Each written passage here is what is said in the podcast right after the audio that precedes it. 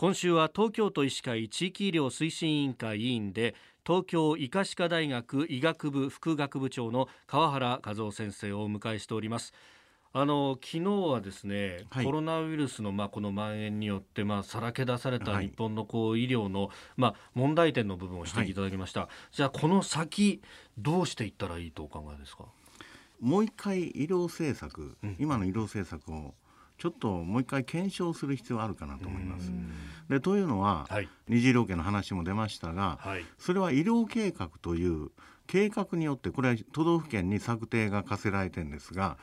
医療計画によって規定されてるわけです。全体の計画というか、はい、アウトラインみたいなのがあるんだですね、はい、で医療計画のほかにもですね、地域医療構想というのがございます、今病院があの病床がいろいろございますが、あの2025年に段階の世代が全員75歳以上になります、はい、でその時に医療需要が一気に伸びると。それであの急性期から慢性期まで今病院の医療機能がバラバラになってると。混在してるということで2025年をターゲットにしてその時の医療需要に合わせてあの高度急性期あの診療密度の非常に高い医療を提供する。それに次ぐ急性期。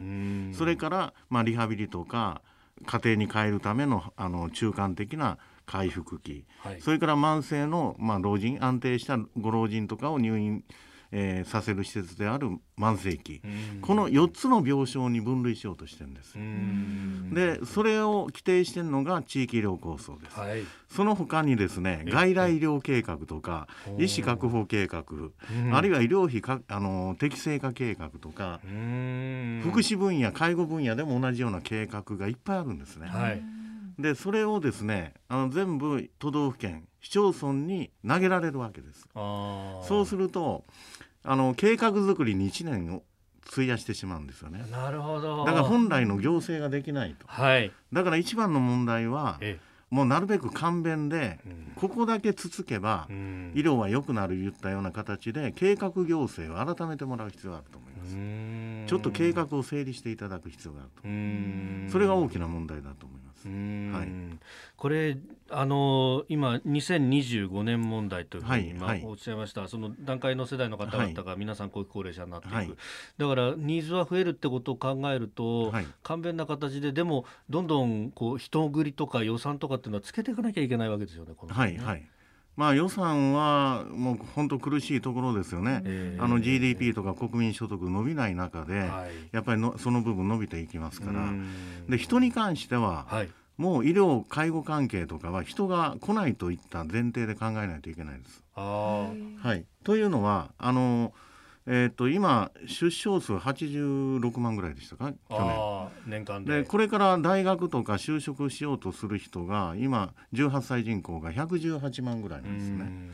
でその中で半分ぐらいは進学するんですよ。はいでじゃあ医療とかのあの専門職種を養成する養成校の定員はいくらかいうと、医学部歯学部薬学看護理学療法作業療法診療放射線、はい、この7つだけで13万人定員があるんです。だ医療はその他にも事務の事務の人とか介護福祉士とか介護まで広げると、はい、もっと専門職いるわけでしょ。そうすると全員が進学したとしても118万人ですよ。で7つのこれだけで13万人。ということは定員が埋まるわけない。はあ必ず定員割れ起こす。はい。だから医療介護はもうこれ以上人は増えない。むしろ減ると考えた方がいいです。はましてや働き方改革で労働時間減ると、は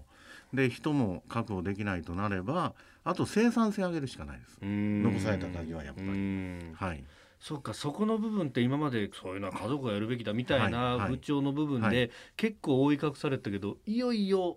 もう難しくなってくる。ね、はい、はえー、東京医科歯科大学医学部副学部長の川原和夫さんに伺っております。先生明日もよろしくお願いします、はい、はい、ありがとうございました